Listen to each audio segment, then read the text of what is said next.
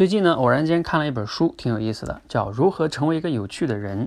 作者呢，在这里边啊，把表达能力分为了四个层次，分别是啊，就是表达能力，然后呢是语言表达能力，再然后是口语表达能力，之后呢是面向公众的口语表达能力。它是一个层层包含的关系哈。如果你感觉自己表达能力差呢，你可以看一看哈，你到底的问题出在哪个层次上呢？如果啊你是语言表达能力差，又可以分为文字表达能力差还是口语表达能力差。比如说像有些文盲哈，他不会写字，但是呢口语表达能力可以很好。也同样的呢，有些人哈可以写的很好，但是呢不善于口语表达。比如说有些优秀的作家，他肯定写的比他说的好，甚至有些。呃，这个哑巴对吧？他可以写字，但是他不能说话。如果呢，你是面向公众的口语表达能力差，这个也是很多人找我们来到我们社群的原因哈。其实呢，你并不孤单哈。因为在过去的几年中呢，来找我的人，这些学员哈，百分之九十以上的学员在这个方面都存在问题，甚至啊，我们中国人在这方面都普遍不强，因为呢，从小就很少有机会去锻炼哈，以至于呢，公众表达能力呢，困扰了很多人几十年，甚至是一辈子啊，都没有去突破它。而其实这个问题呢，并没有你想的那么难去解决，在我们社群中呢，把它。把这个公众表达能力啊，可以划分为口脑协调能力和心理素质，其实可以分别去突破。大概在两三个月的时间的刻意训练呢，就能获得很大的改善。所谓的这个口脑协调能力啊，其实就是指这个嘴呢，在脱稿的情况下，能不能把你大脑里的想法流畅的表达出来。那另外呢，心理素质啊，也就是在面对公众的时候，你能不能不紧张、很自信的去表达自己。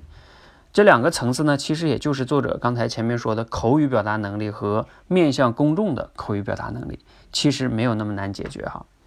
那最后呢，我来想聊一聊哈，就是作者说的这个表达能力。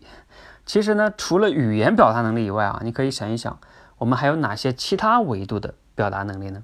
比如说，一个导演他拍出一部电影，算不算表达能力？一个画家画出一幅画，算不算表达能力？一个游戏设计者他推出一款游戏，他算不算表达能力呢？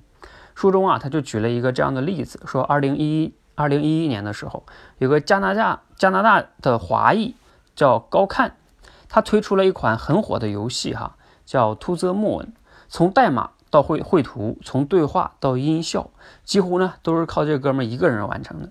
那据说呢，他从小就是一个很内向的人。不善于与人交流，但是呢，他的精神世界非常的丰富哈，所以呢，他才能创造出这样一款游戏。他说啊，他就是通过游戏来与外界去沟通的。那据说呢，微信的创始人张小龙呢，他也是一个内向的人哈。所以呢，最后我想说的是哈，对于绝大多数人来说呢，我们确实呢需要练一练自己的面对公众的口语表达能力。毕竟呢，我们一生中啊，难免要面对各种需要表达的场景。比如说开会发言呀，什么汇报工作啊，等等等等的。但是呢，你也没有必要过分的想去改变自己啊，成为一个每天可以侃侃而谈啊，成为一个像马云那样的外向的人哈，这个不一定的。因为表达能力呢，其实可以分为很多种，你找到一种最适合自己的就好了。也许是写作，也许是画画，也许是设计一款游戏，或者当然哈，你喜欢去分享，可以像我这样啊，每天去分享一期电台节目，也挺好的。那你会选择哪一种呢？欢迎留言区分享给我，谢谢。